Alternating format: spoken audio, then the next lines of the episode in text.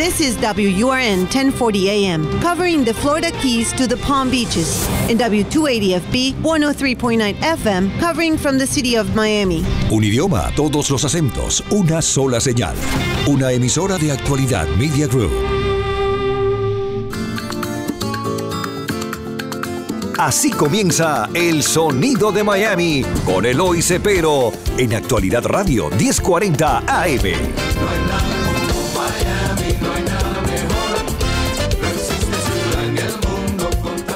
Muy buenas tardes, estimados radioyentes. Bienvenidos una vez más a este su programa, El Sonido de Miami, que hace ocho años que lo tenemos aquí en Actualidad Radio, en la 1040, en la 103.9. Y hoy conmigo tengo una invitada de lujo, una muchacha cubana muy linda, ella, soltera, déjame explicárselo. Y se llama Roxana M. Cox, estudió música. Testar. ¿Eh? Oh, Testar. sí, Testar. Testar es tu segundo apellido. Sí, el apellido materno. Eh, eh, de materno. Eh, nació bien joven, en 93, en Matanzas, Cuba. Ahora, tú sabes, soltera, ahí lo dice, eh, lo que me, lo me sorprendió que tú te hayas metido en la rumba siendo blanca. Comprende, porque casi todos los estudios que yo he visto han sido de, de personas de color o mulatos, pero tú eres blanca, blanca, blanca. ¿Qué te dio a ti por, eh, por, ah, por estudiar la rumba? Bueno, eso es una historia un poco curiosa, ¿no? Realmente mi familia vivía a dos cuadras de donde empezaba, del callejón, donde empezaba la rumba, el barrio de la rumba La Marina. Y yo estudiaba piano, desde los ocho años estudié piano en la Escuela de Arte de Matanzas. Y ya cuando decidí estudiar musicología en la Universidad de las Artes, en ELISA, estaba pues ya en el momento de decidir un tema de investigación. Y en una de esas tardes así, sentada, me, me empezó a sonar eh, aquella rumba que se ensayaba a una cuadra de la casa. Eh, tocaban los muñequitos de matanza. Imagínate. Y, y era algo para mí un poco, eh, ¿cómo decir?, conflictivo en mi mente porque mi formación musical era completamente académica, mis padres escuchaban otro tipo de música. Y, y realmente esta cuestión de lo percusivo, los cantos de los tambores, esa tímbrica que es tan, tan linda que tuve que aprender a acercarme y conocerla, me, fue lo que me, me fascinó. Y me di cuenta de que había una brecha ahí, un, un tema que era todo un vacío y que necesitaba... Nunca eh, se ha cubierto. Que yo sepa. Ese tema no, el No. tema de las mujeres en la rumba era un tema ninguno. completamente... Eso. Déjame decirte una cosa. Yo no sé si tú sabes la historia de los muñequitos Matanza. Los muñequitos Matanza comenzaron. Había un periódico en, en Cuba, en La Habana, que, que hacía los muñequitos esos que dibujados. Y entonces ellos todos los domingos y los sábados ellos tocaban en la RHC de Matanza. Y entonces empezaban a, a cogían los muñequitos esos y iban iban cantando basado en lo que veían los muñequitos. Oye, esa gente llegaron a ser los, no solo ya después de la revolución, pero antes de la revolución los muñequitos matanza eran la gente más Sí, primeramente era guaguanco matancero, pero después por uno de esos temas que se popularizó, todo el mundo les empezó a decir los muñequitos, los muñequitos, muñequitos, sí. y se quedó ese Sí, nombre. sí. Era, sí. Papín y su rumbero, que fue el primero, que eh, fue el precursor de todos ellos. Óyeme, eh, óyeme, es increíble que, bueno, déjame decirte que eh, estudiaste la primera enseñanza también con Alfonso Pérez Isaac en Matanza. En la Eh, escuela- en la escuela, la vocacional de arte, también enseñanza media superior en la Escuela Nacional de Música, en bachiller, pianista, acompañante y repertorista. Eh, enseñanza universitaria en la Universidad de las Artes, en la ISA, eh, licenciatura en musicología. Eh, eh, y entonces ya posgrado en música en la Universidad Nacional Autónoma de México, que es donde estás estudiando ahora, ¿no? Sí, concluí los estudios de la maestría en musicología en Ya la con- el ya año pasado, la maestría, y ahora y continué a doctorado. Estás ahora en el doctorado ahí mismo, ¿no? Sí, fue justo lo que me trajo a Miami, continuar en una estancia de investigación acá. Oh, para, ¿La estás haciendo en Miami entonces? Sí, porque mi tema se me comenzó a cruzar y necesitaba llegar a archivos que están en las universidades de acá de, ¿Y de entonces Miami. ¿en qué, en qué universidad lo vas a hacer? ¿Te vas en Miami o en FIU? Pues quiero ir a los dos. Ah.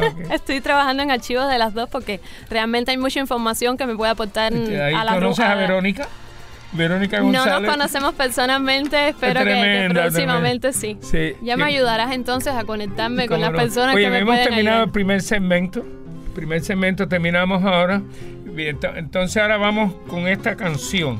Esta canción se llama 20 años nada menos de, de Guillemina Aramburo, que escribió la letra, y María Teresa Vera, que le puso la música. Y ella la hizo muy famoso con Rafael Sequera. Fue el primer dúo que ella tuvo. Justamente ese es el tema que vamos a escuchar. Sí, es una, una habanera. ¿Qué te importa que te ame si tú no me quieres ya? El amor que ya ha pasado no se debe recordar. La ilusión de tu vida un día lejano ya. Hoy represento el pasado, no me puedo conformar.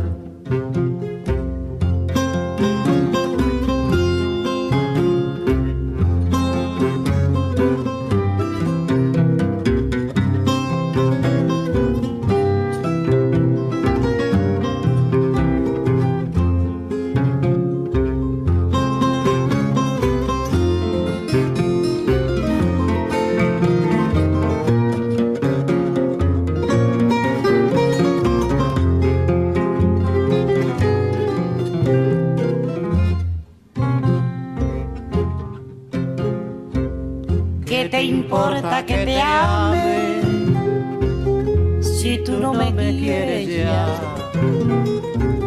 El amor que ya ha pasado no se debe recordar.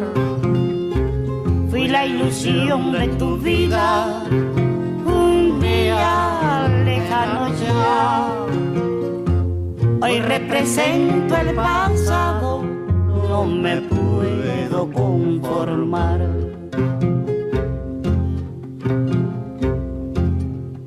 Si las cosas que uno quiere se pudieran alcanzar, tú me quisieras lo mismo que 20 años atrás. Con qué tristeza miramos un amor se nos va. Es un pedazo del alma que se arranca sin piedad.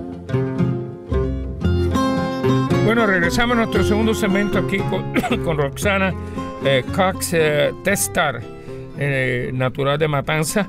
Cuéntame, ¿a qué colegio? Bueno, ya los colegios los mencionamos. ¿Cómo tú te interesas en la música? Esa es una de las cosas que más, que más porque eres una muchacha eh, no solo joven, sino blanca, estudiando la rumba, que ha sido siempre la música de, de los negros, de, de los barrios Los marginales mulatos. de Cuba. Entonces, ¿cómo, cómo te, interes- eh, te interesaste en esto? Bueno, eh, yo nací en el periodo especial. Oh, imagínate. Yo creo que parte 89. de eso en el 93, sí. Bueno, sí, 80 y empezó en el 89 comienza- hasta, exacto. hasta 93, sí. Yo nací en el 93, que era una etapa de muchos apagones en Cuba. Imagínate, sí. Entonces, eh, yo tengo así como recuerdos vagos de mi mamá cantándome muchas canciones. Mi mamá me cantaba muchas canciones, de hecho, por eso eh, hablaba de 20 años, que es una canción que ella le, eh, le- le encanta y por eso quise Fue el comenzar. primer hit musical que tuvo Cuba.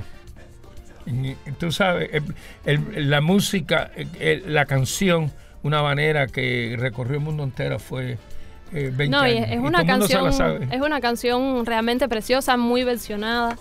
Y a mi mamá es una canción que yo pudiera tocarle todo el tiempo en el piano porque siempre me la está pidiendo que, que la toque.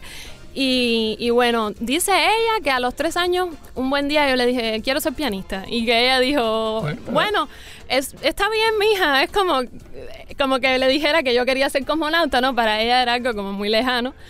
Y ¿Tenías piano o te lo no, tuvieron que para comprar? nada, para nada. Yo no tenía piano. Mi, mi mamá es psicóloga, mi papá es abogado. En aquel entonces no conocíamos que la, que la familia eh, hubiese un, un antecedente musical. Y mm, un buen día estaba yo ya, o sea, ya estaba en, los en la primaria y llegó un señor eh, que era director de coro y comenzó a captar muchachos y formó una cantoría que pertenecía a un proyecto que se llamaba Cantemos. Es un- una coral.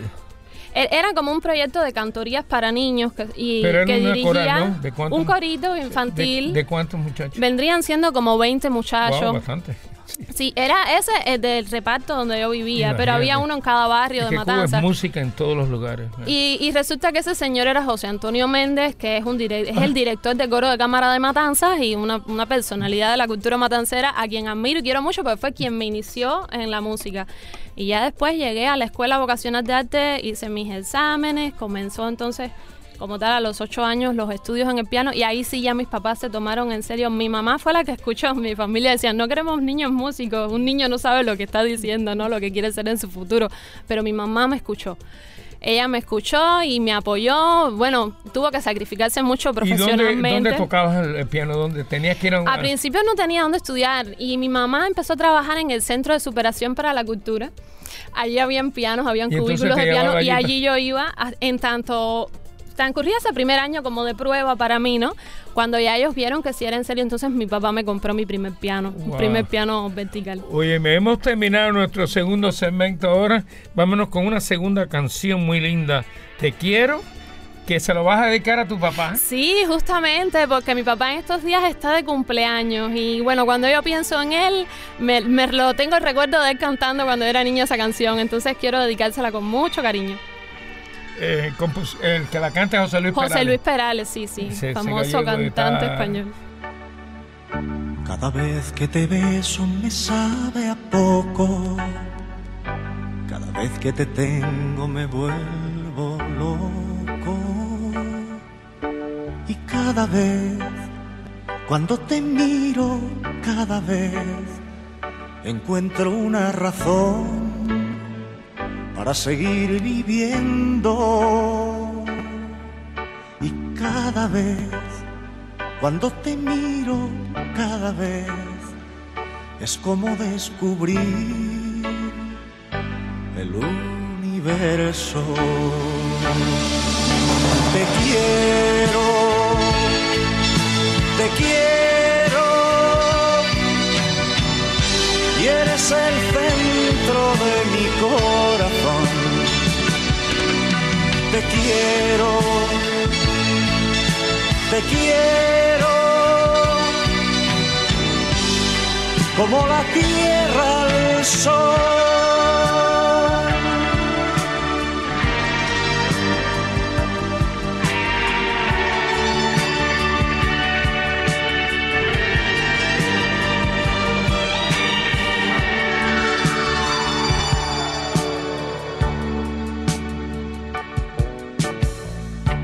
Cada vez que la noche llega a tu pelo, de cada estrella blanca yo siento celo.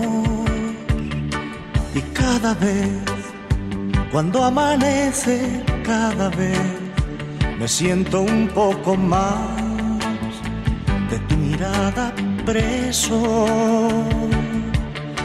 Cada vez, entre tus brazos, cada vez despierta una canción y nace un beso. Te quiero, te quiero, y eres el centro de mi corazón. Te quiero, te quiero como la tierra al sol. Porque no hay nada como Miami. Bueno, regresamos a nuestro eh, eh, tercer segmento aquí con una matancera. Ella se llama Roxana M. Cox. Está haciendo su doctorado en, en musicología. En etnomusicología. En- y, sí, y entonces se ha dedicado eh, prácticamente a, la- a- a la rumba, que es una cosa que en, en Cuba eh, se bailaba, sobre todo en los solares, en, los en los barrios marginales, en, en los centrales, y, y después ya vino para las ciudades y, y se, Cuba es conocida por, por, por la rumba. Eh, eh, aquí veo que estuviste, integras el, tú, el dúo real maravilloso. Un dúo que hiciste con alguien. Sí, cómo no. Eh, en ese periodo en que terminé la universidad, estaba trabajando en mi servicio social que debemos cumplir los jóvenes allá, ¿no? Cuando iniciamos Luego de la universidad, pues conocí a Yasek Manzano, que es un trompetista jazzista súper reconocido, a quien admiro también muchísimo. Y tenía esa idea de conformar un dúo de música clásica eh, que realmente es a lo que yo me he dedicado Y como pianista. Tocas piano y eres en la trompeta, ¿no? Sí, estuvimos trabajando juntos cerca de tres años, Wow. eh, hasta que, bueno, la, la pandemia como que fracturó un poquito ese proyecto. ¿Cómo se llama él? Yasek Manzano, Yacel Manzano. muy reconocido trompetista. Óyeme, entonces, eso es del 18 al 20. Del 12 al 20 eh, te haces, eh, estás en la cátedra de oboe. Eh, Sí, eh, porque ese, eh, que es un instrumento muy chiquito, uno de los más chiquitos que hay, ¿no? El oboe es un instrumento de viento madera que tiene una cañita, es el, el instrumento de ese solo famoso el- que sale en el lago de los cisnes de Sí. Tchaikovsky. Eh, y el oboe es instrumento que es muy muy dulce, tiene un sonido muy muy peculiar, ¿no? También es difícil encontrar es- esa dulzura en el sonido del oboe y a mí me encantaba. Eh, Del 18 al 20 trabajas como profesora de piano. En, en piano, armonía tradicional y análisis musical en la Escuela de Profesional de Arce de Matanzas. Sí, ese fue un trabajo eh, durante un tiempito breve porque también comenzó la pandemia eh, y también ya yo estaba en el proceso de iniciar mis estudios de maestría en México. Entonces allí fue muy muy lindo porque también tuve la posibilidad de a- a invitar a algunos artistas cubanos, a involucrarlos con las dinámicas, las, las dinámicas de- del centro, ¿no? De la- Sí. del conservatorio, que pudieran compartir con los estudiantes. Y sí, realmente fue, me aportó mucho en cuanto a la, a la docencia. Oye, del 16 al 18 empezaste de abajo hacia arriba, pero eso que trabajas como musicólogo especialista en la subdirección técnica de desarrollo artístico del Centro Nacional de la Música Popular. ¿Qué nombre, Sí. qué, qué título más largo? Centro Nacional de Música Popular, ajá. Sí, Sí, allí eh, trabajé como musicóloga, básicamente ayudando en cuestiones administrativas, logísticas en las organizaciones de los eventos, el Jazz Plaza, el Joyas, Sí, eh, lo- lo- lo- la fiesta del tambor, todos los eventos que se hacían por allá. y que es realmente- que, como empezaste era una de, de las de abajo, después llegaste De arriba. No, entré como especialista porque hacía falta un musicólogo ¿Ah, sí? en la subdirección Ah, técnica bueno, y me pidieron que, trabajara especialista. perdóname entonces. Entonces, en el, de 13 al 14, dirige el coro infantil de conciertos de Navidad en la iglesia presbiteriana de Matanzas. Ah, sí, eso es uno de los trabajos que Más más, lindo, disfruté. ¿eh? Sí, ah, yo soy una persona que, independientemente de toda esta cuestión de la investigación, que es apasionante, eh, disfruto mucho trabajando con niños. Me encanta, e incluso en México, durante mi tiempo de estudios en México, también estuve trabajando con, con niños. Oye, hemos terminado el tercer segmento y la tercera canción se llama Saludos de Matanza. ¿Ok? Sí, de la agrupación. de la agrupación Afrocuba de Ma- Afracuba de Matanzas. Ah, Los coros que se cantan aquí son coros populares de los bandos de rumba, que fueron como las primeras, lo- las primeras formas de organización de la rumba en Matanzas. Oh, sí, claro. Y entonces eran canciones que interpretaban también las mujeres rumberas, en lo que hablo en la investigación. Ah, na, na.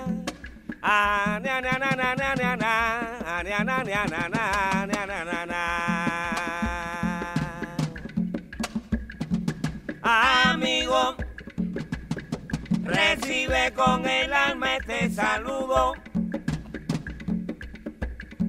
Amigo, recibe con el alma este saludo que en prueba de cariño te brindamos.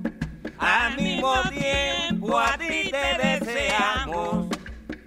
Salud, mucha salud, grato amigo.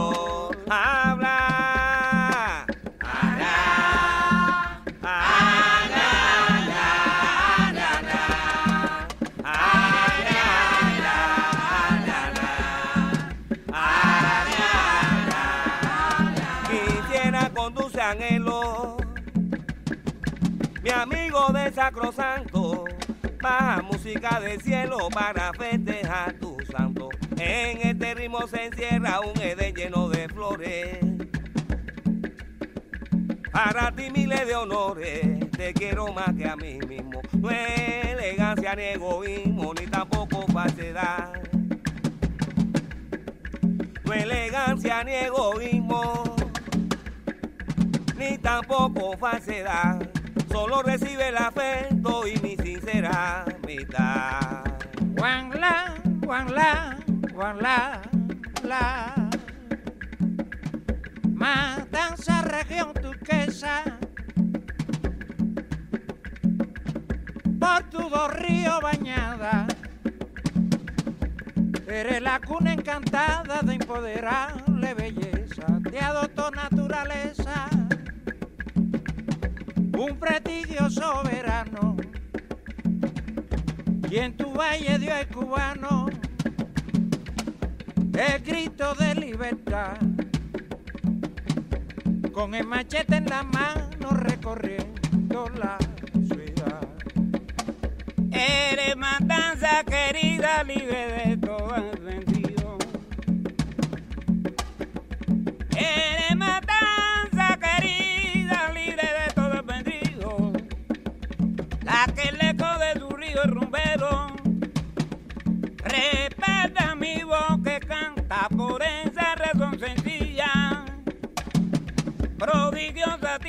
mía, los matanceros te brindan su canto y su melodía. Bueno, regresamos ahora a nuestro cuarto segmento, aquí con esta muchacha tan bonita, tan sweet, y jovencita y delgadita, pero simpática, que es muy importante.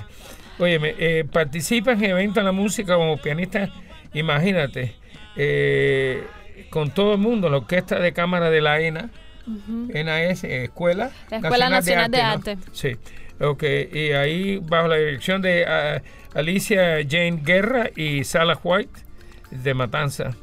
Imagínate, ahí sí te... Bueno, es que tienes un resumen tan grande. Eh, vamos a... a- eh, Yo- tam- Sí, eh, de esa etapa fue muy interesante eh, eh, lo que pude, mm, eh, decir, teníamos que, llevar al acompañamiento pianístico, teníamos que llevar conciertos del barroco, o sea, e- estos conciertos que estaban concebidos para ser acompañados por orquesta y lo teníamos que llevar a piano.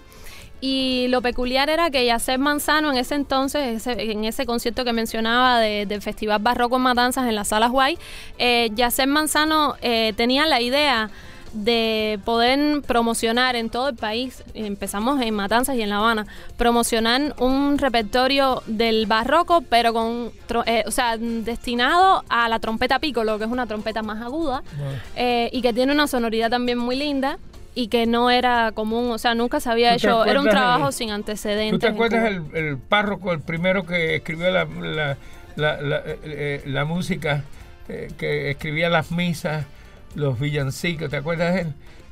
Esteban Salas. Esteban Sala. Bueno, hay una, Santiaguero. hay una investigación, eh, eh, justamente la investigación de Miriam Escudero fue la que abrió, eh, abrió a todo ese mundo increíble de música, eh, músicas catedralicias de los de estos compositores en la música litúrgica en Cuba. Y entonces vámonos con otra canción. Vamos a saltar de palo para rumba, como, como vamos. decimos en buen cubano. Sí, palo yaya. Sí, este es Palo Yaya porque justamente hemos hablado un poquito de mi... De, de- De tu background. de este background en la música clásica, pero me enfoqué en la investigación, en todo lo que han hecho las mujeres en Matanzas con la rumba. Y este es un primer fonograma eh, producido por mujeres. Todas son mujeres, todas son integrantes eh, rumberas estelares cubanas. Y Palo Yaya es un tema muy significativo que interpreta Ana Pérez Herrera, que es una de esas de, las hermanas Pérez Herrera que han sido eh, fundamentales voces de la rumba matancera.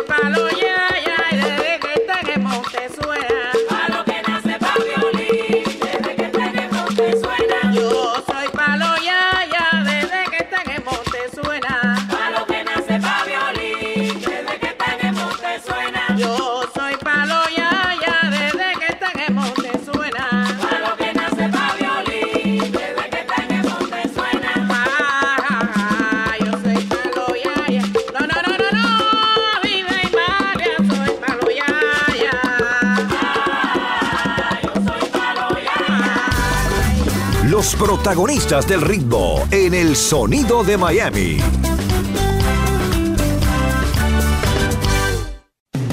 La música, las voces que han hecho historia y sus protagonistas. El sonido de Miami.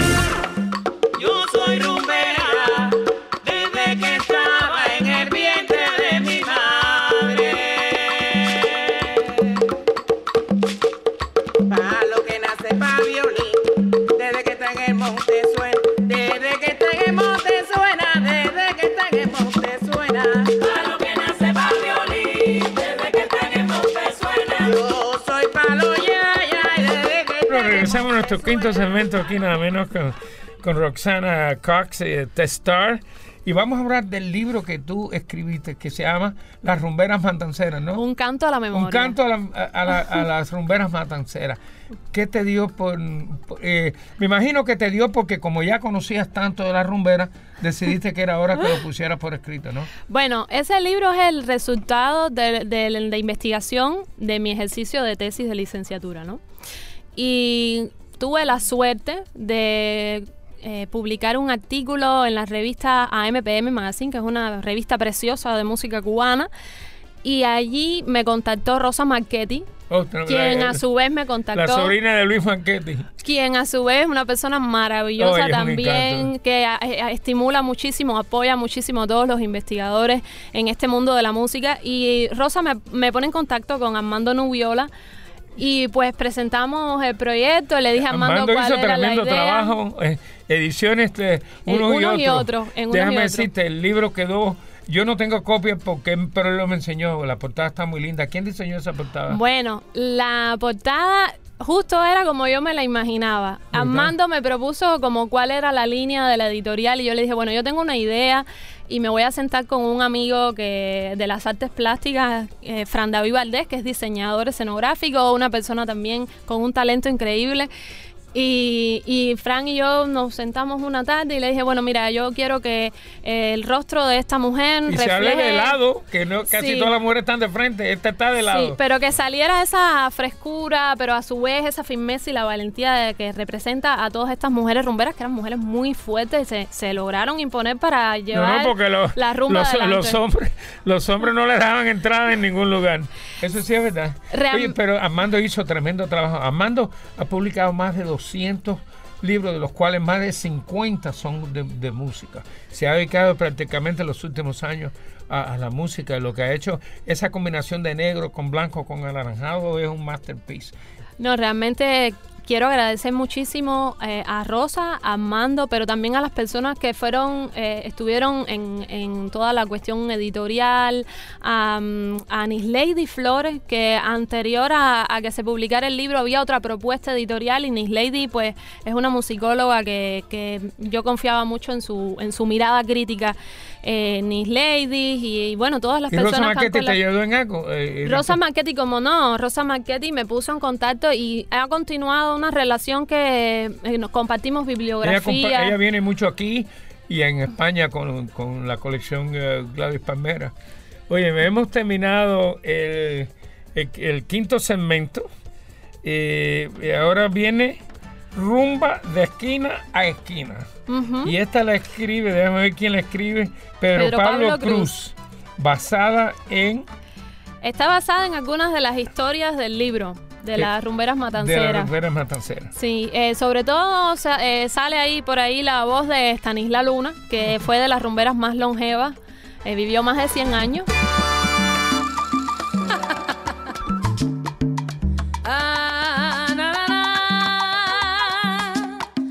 Ania, ania, ania. Ay, ambele, embele, ah, la, la. Nací con la rumba adentro, nadie me la va a quitar. Si tú me quieres, mi prieto, hay que dejarme bailar. No me vayas a buscar porque me voy a esconder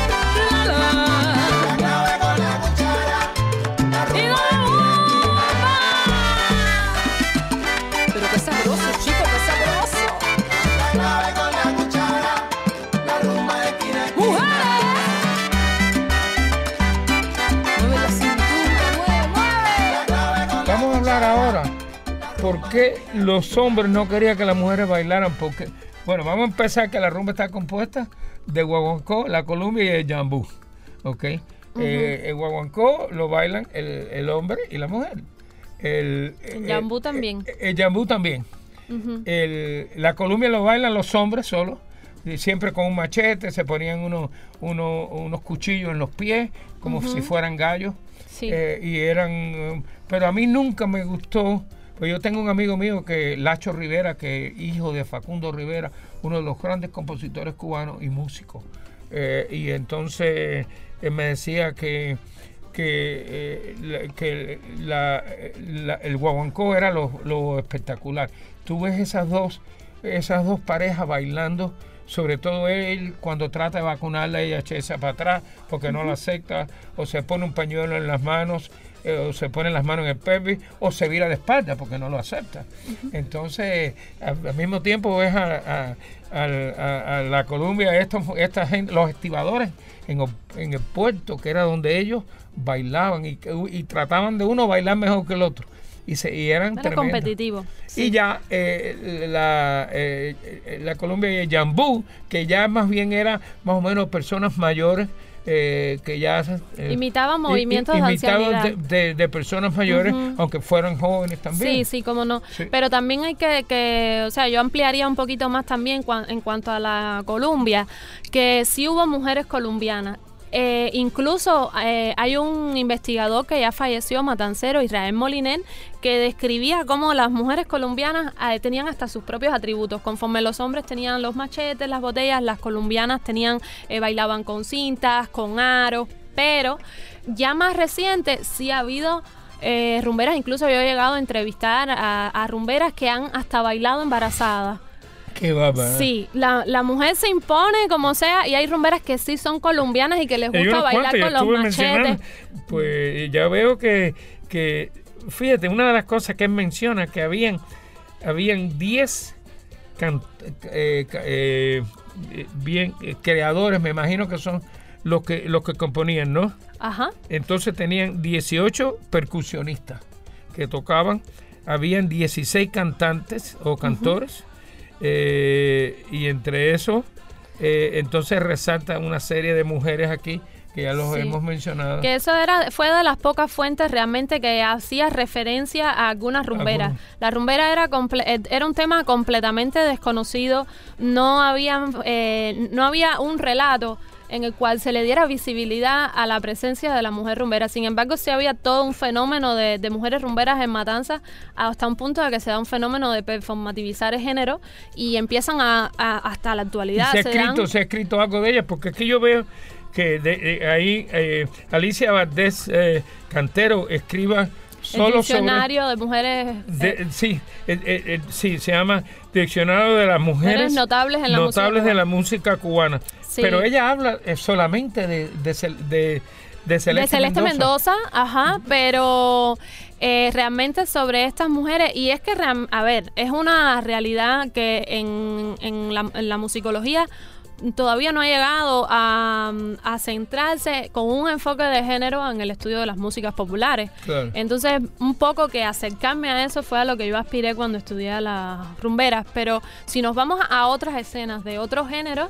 eh, pues hay todo un vacío, hay todo un campo que se pudiera trabajar en otros géneros de la música popular cubana para cubrir ese vacío de información. Sin embargo, gracias a Alicia hay un cierto reconocimiento, una visibilidad a las mujeres porque con ese diccionario por primera vez empezaron a emerger pues todas esas figuras. Eh, veo que Stanislao Luna le, eh, y, y, Álvarez también le hicieron artículos en el Grama también y en Bohemia. Eh, Sí, cómo no, hubo artículos porque es que eran personalidades, eran muy populares en sus barrios, era gente que, que muy querida. Eh, Aguedita era muy buena bailadora. Eh, ¿Tú la Estanislao conociste a Luna, ella? No, no, la conocí, pero, sí pero, por eh, referencia. Tenía fama. Tú sabías quién era ella, ¿no? Y por, y por referencia de los propios bailadores. Aguedita tengo entendido que hasta con Malanga bailó. Vámonos ahora con una canción que se llama Amanecer. Y es una canción que me conecta con una historia que a lo mejor podemos tocar en la próxima sección de, de la violinista Nioris Naranjo. Ok, cómo no, lo vamos a tocar. Entonces, la, la canción se llama Amanecer. Amanecer. Qué musa maravillosa habrá bajado a besarte y qué delicia tortuosa habrá sentido al dejarte. Tú te diste a musicarla con violines de ambrosía y a la hora de guardarla viste tus manos vacías, pobre insensato pintor, paleta en mano, tinta de amanecer, rompiendo sombras, inventando el color que solo tú podías, solo tú creías ver.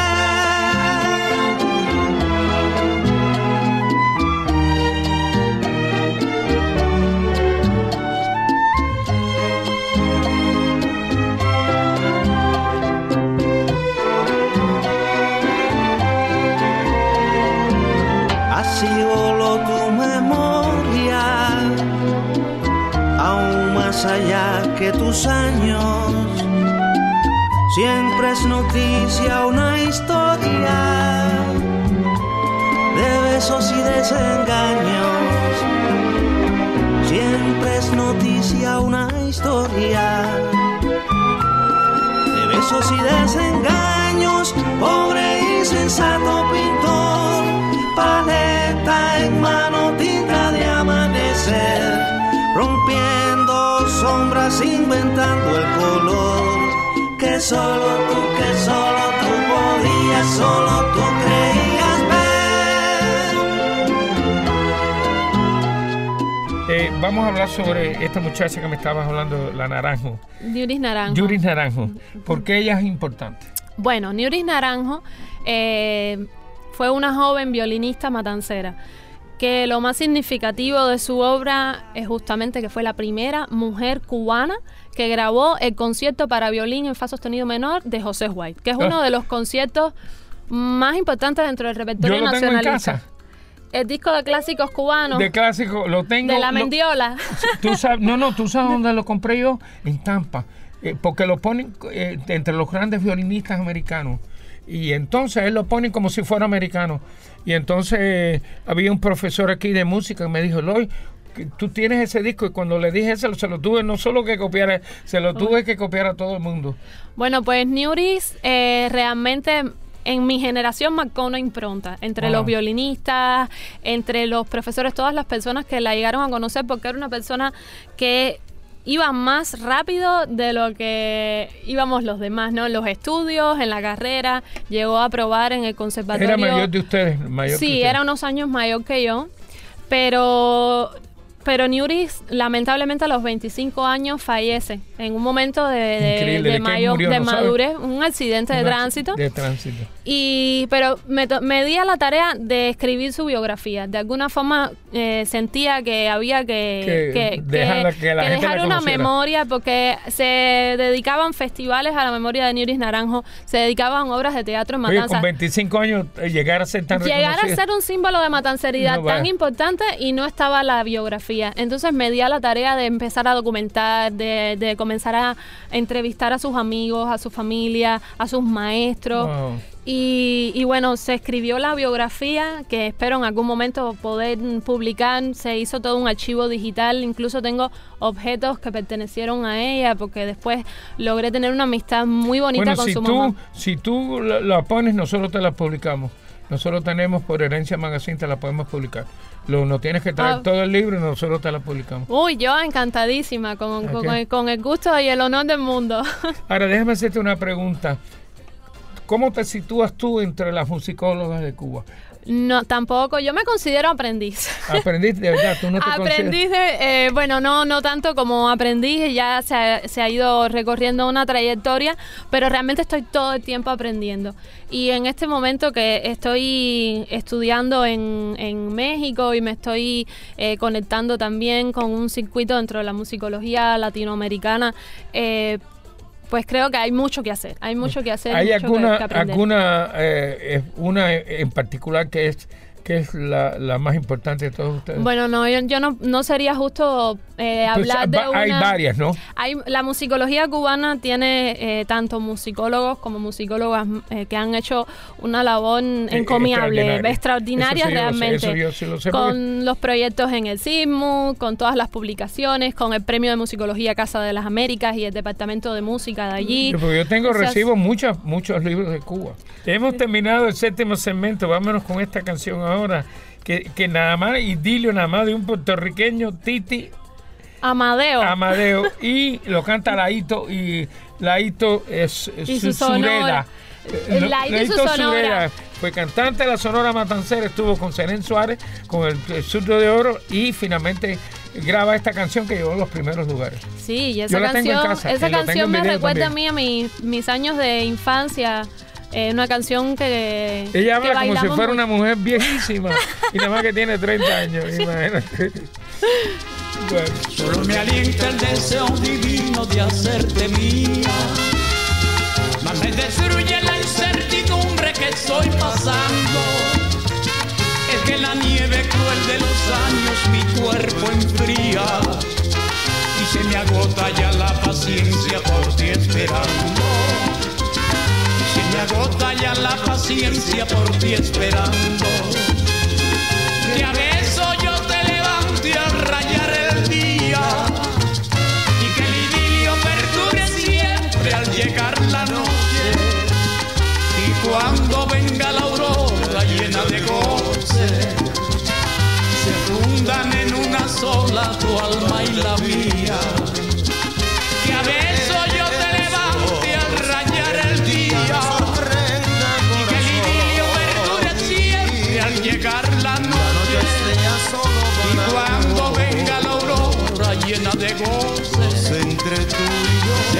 fundan en una sola tu alma y la mía. Se fundan en una sola tu alma y la mía. Bueno, regresamos a nuestro último segmento. Aquí con nada menos que con Rosana Cruz, una muchacha musicóloga que está estudiando, haciendo su, su doctorado en México, ¿no? Sí. Y vienes a Miami a buscar mucha información en la Sí. Universidad de Miami. Eh, ¿Has hecho alguna investigación sí. ahí? Sí, ha- hay eh, fuentes bibliográficas y documentos a los que me gustaría llegar, porque lo que estoy haciendo en Pero mi no estudio... conoces a nadie. Sí, como no, ya, ya estoy ¿A Gladys? encaminada. ¿A Gladys la conoces? Eh, ya tengo la, el contacto de Gladys, ya pronto nos vamos a ver. la sí. número dos ahí, tiene que llevarte con ella. Sí, sí, ella cómo es no. tremenda. Y ahora a Amanda, que la acaban de hacer, la hicieron chair de, de, de la biblioteca también. Oh, ya. Amanda- Amanda, sí la conocí Sí, ya sí, personalmente nice y me ha apoyado. Me hicieron llegar recientemente un catálogo de documentos que tengo que ir trabajando. Y realmente mi tema de investigación es lo que ha eh, pues, movido un poco a- acá porque Estados Unidos, Ciudad de México y Cuba, entre estos, estas tres, estos, estos tres territorios se tejió una historia muy interesante que tiene que ver con eh, la idea de la rumbera de espectáculo. Bueno, de- exacto, estamos hablando de. México también. Porque México. estaban las cinco rumberas que eran cubanas. Amalia Aguilar, que la conocí, la entrevisté también. Eh, Sí.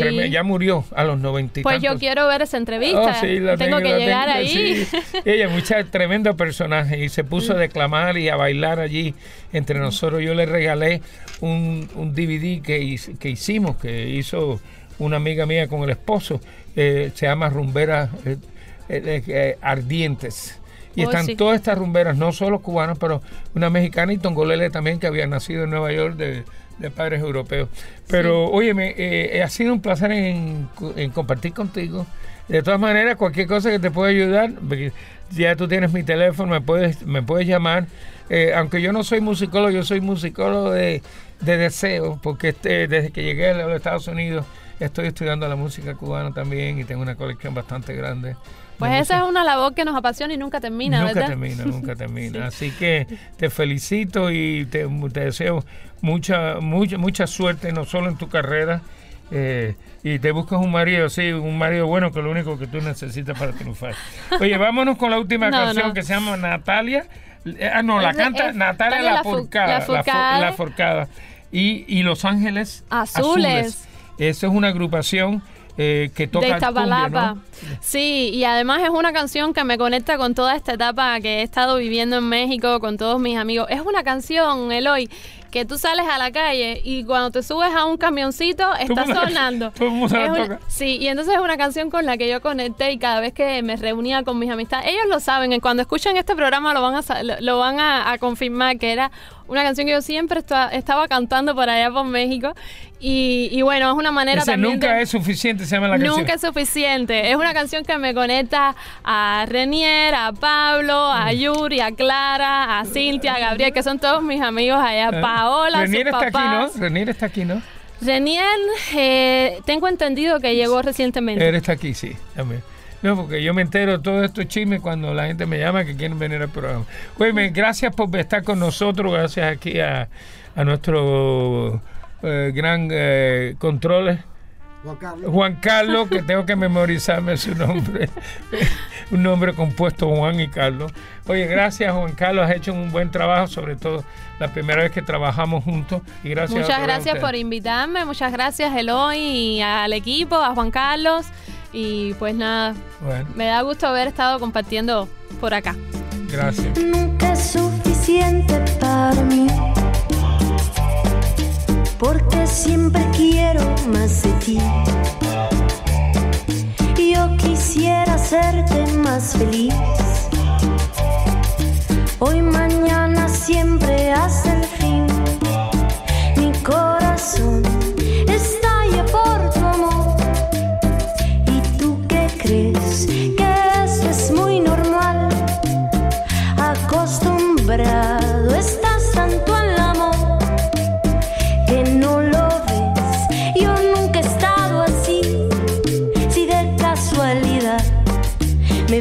llorando un poco